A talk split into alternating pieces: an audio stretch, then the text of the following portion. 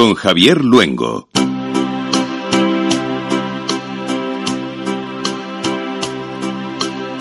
El fin se acerca ya. Pasan 11 los minutos sobre las 6 en punto de la tarde, hora peninsular española, 5 en punto si nos están sintonizando desde el archipiélago canario. Se acerca el fin, pero el fin de año, último consultorio de mercado abierto. Al otro lado, respondiendo a sus consultas, hoy van a estar la pareja de moda de la inversión. Por un lado, Roberto Moro, que, tenía ansias por entrar, ha, llamado hasta la redacción porque nos hemos retrasado un poquillo. ¿Qué tal, Roberto? Muy buenas tardes. Hola, buenas tardes. Y Jorge del Canto, director de inversiones de Medisa Patrimonios. ¿Qué tal? Muy buenas tardes. Muy buenas tardes, Javier. Bueno, lo primero, eh, el dueto musical que, que, les comentó Rocío Arbiza de hacer la semana pasada, eh, ¿se han lanzado o no? Eh, es que hemos empezado tan tarde que ya no, ya, no da tiempo, ya no da tiempo. Era el cantante, yo todo, puedo hacer la labor de promoción y de manager y esas cosas, pero aquí el que canta bien es Roberto. Yo he venido hasta preparado con atuendo, eh, con sudadera navideña, pero, pero veo que no se lanzan ustedes. Bueno, si les parece, vamos, vamos a cerrar el año el año 2022 que ha sido, como se suele decir, aciago en los mercados, tanto que nos gustan a nosotros las perifrasis a los periodistas. En Europa, al menos, los mercados han marcado su peor ejercicio desde 2008. El IBEX en interanual ha perdido un 5% de su valor, el DAX, la referencia europea, más de un 12, cerca del 13 el Stocks, el K40 un 9,5 y el MIPTEL un 13,3. Eh, eh, en esta situación de mercado, con el S&P 500 también enfocando eh, el final de ejercicio, las últimas horas de negociación de caídas con ventas, ¿qué, valoración, dónde podemos poner el ojo? Roberto, empezamos por usted. Bueno, yo, yo creo que no ha sido un mal año, ¿no? Eh, sobre todo ha sido un año entretenido. Entretenido en el sentido de que ha tenido varias eh, alternativas eh, tendenciales, eh, más o menos prolongadas en el tiempo, lo cual ha dado eh, pues para plantear diversas estrategias, ¿no? Eh, y no todas ellas es posible cogerlas adecuadamente, por supuesto. Pero, pero a mí no me ha disgustado el año y sobre todo eh, creo que un índice como el IBEX, que en el cómputo del año va a caer un 5, aproximadamente un 5%, pues no creo que se pueda calificar de un mal año ni, ni, ni nada semejante, ¿no? O un, o un CAC 40 que va a caer un poco más de un 9%, o eh, incluso el DAX un 12%. Quiero decir, para la situación macro que hemos tenido, que hemos vivido y que tenemos, no me parece que sea un mal año, evidentemente no se puede decir lo mismo de Nasdaq y en gran medida influenciado también por el Nasdaq lo que ha sucedido en el S&P 500, ¿no? Pero no me parece que haya sido un año ni mucho menos aciago o desastroso o no, no. Y sobre todo, yo creo que eh, a mí siempre me gusta verlo desde esa perspectiva. Yo creo que si hace un año nos dicen que vamos a vivir eh, lo que hemos vivido con una guerra eh, no lo olvidemos, eh, creo que fue en abril cuando comenzó. En febrero, en febrero. Eh, ¿en, ¿Perdón? En febrero comenzó, el 24 de febrero. de febrero, verdad, sí. sí, no sé que ya se me bailan las fechas. en febrero, con una, con una inflación a ambos lados eh, del Atlántico eh, prácticamente en niveles récord o no vistos desde hace eh, muchísimos años en la economía moderna. Si alguien nos hubiera, con unos niveles de deuda que, que, que, que eran eh, totalmente intolerables. Si alguien nos hubiera dicho que eso iba a ser, y, y es más, cómo o, o, en qué magnitudes macroeconómicas nos, nos estamos moviendo ahora, yo estoy convencido que el 100% de los analistas eh, habrían, mm, habrían pensado en algo muchísimo peor de lo que hemos vivido. Uh -huh. Así que creo que, que no ha estado mal el año, ahora estamos, eh, y por hablar un, un, poquito de lo que son los índices, sí.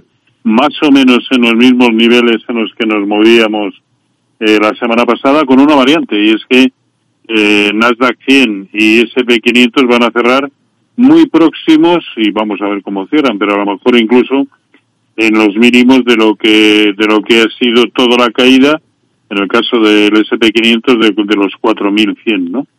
Pero siempre hemos dicho niveles importantes a partir de los cuales pueden suceder cosas.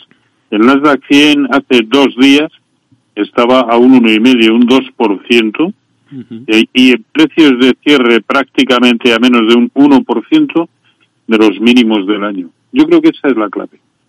Si empezamos a ver precios de cierre en el Nasdaq por debajo de 10.450, creo que sí se abre la puerta a un escenario por el cual la continuidad correctiva que comenzó a principios de año, pues eh, seguramente se produciría. ¿no? y, y para ver niveles creo que sensiblemente inferiores. De no ser así, porque también recordemos que el Nasdaq 100 ahora mismo está pivotando sobre la directriz alcista eh, muy potente, muy consistente que viene, ojo, desde 2009. Bueno, pues es normal que haya titubeos, pero para mí la clave son los 10.450 del Nasdaq 100. Si se va por debajo, hablaremos de otras cosas y veremos niveles a los que se puede llegar. Jorge, ¿usted que, cómo entra en 2023? ¿Con el emoticono que, que tiene lágrimas como ríos o con la gran sonrisa?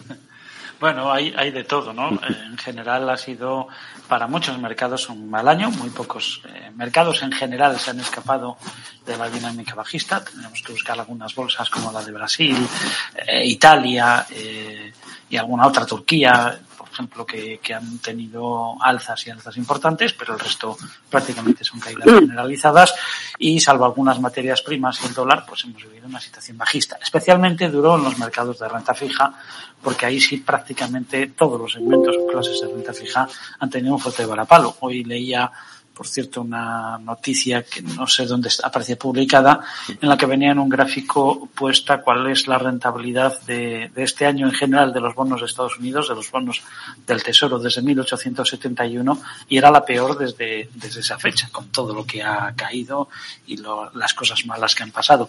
Pero también estoy de acuerdo con Roberto en una cosa, ¿no? En que decir, bueno, para la situación macro en la que tenemos, desaceleración económica clara, cuando no recesión, recesión encubierta, con una subida de tipos de interés, un cambio brusco de la política de los bancos centrales, muy brusca y muy rápida en cuanto a subida de tipos de, de interés, con una inflación elevadísima, con una guerra que por lo visto iba a afectar mucho más a Europa y hemos visto que a nuestros mercados les ha afectado menos, ¿no? Hemos tenido prácticamente la bolsa de Portugal prácticamente en pata o un poco respecto al cierre del año pasado y el IBEX 35, que como bien ha dicho Roberto, el IBEX 35 neto de dividendos cae el cuatro y medio o cuatro 70% en lo que va de año, pero si le sumamos los dividendos como hace el DAX, la caída se queda en el 2%, es decir, es un resultado más que digno para nuestro índice. Y eso lo refleja la clave cuál es, el peso de la banca y la ausencia de eh, sector tecnológico en nuestro índice. Uh -huh. Y lo que también comenta Roberto, el Nasdaq 100 se mueve en niveles muy peligrosos, muy próximos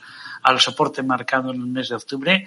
Al SP500 le vemos buscando también esos, esos niveles y hay que ver dónde termina esto. Si lo que estamos viviendo en general es una reacción a ese fuerte rebote de octubre o si lo que estamos viendo es el inicio de un nuevo tramo a la baja que nos dé nuevos mínimos, aunque sea ya en el próximo año. Y yo creo que es más bien esto segundo lo que va a suceder en la mayoría de los índices, porque después, insisto, siempre hay a quien le viene bien la lluvia, siempre hay campos que la reciben con mucho gusto. Aquí no podemos pedir tiempo soleado para los que estén en la playa y que por las noches llueva en el campo.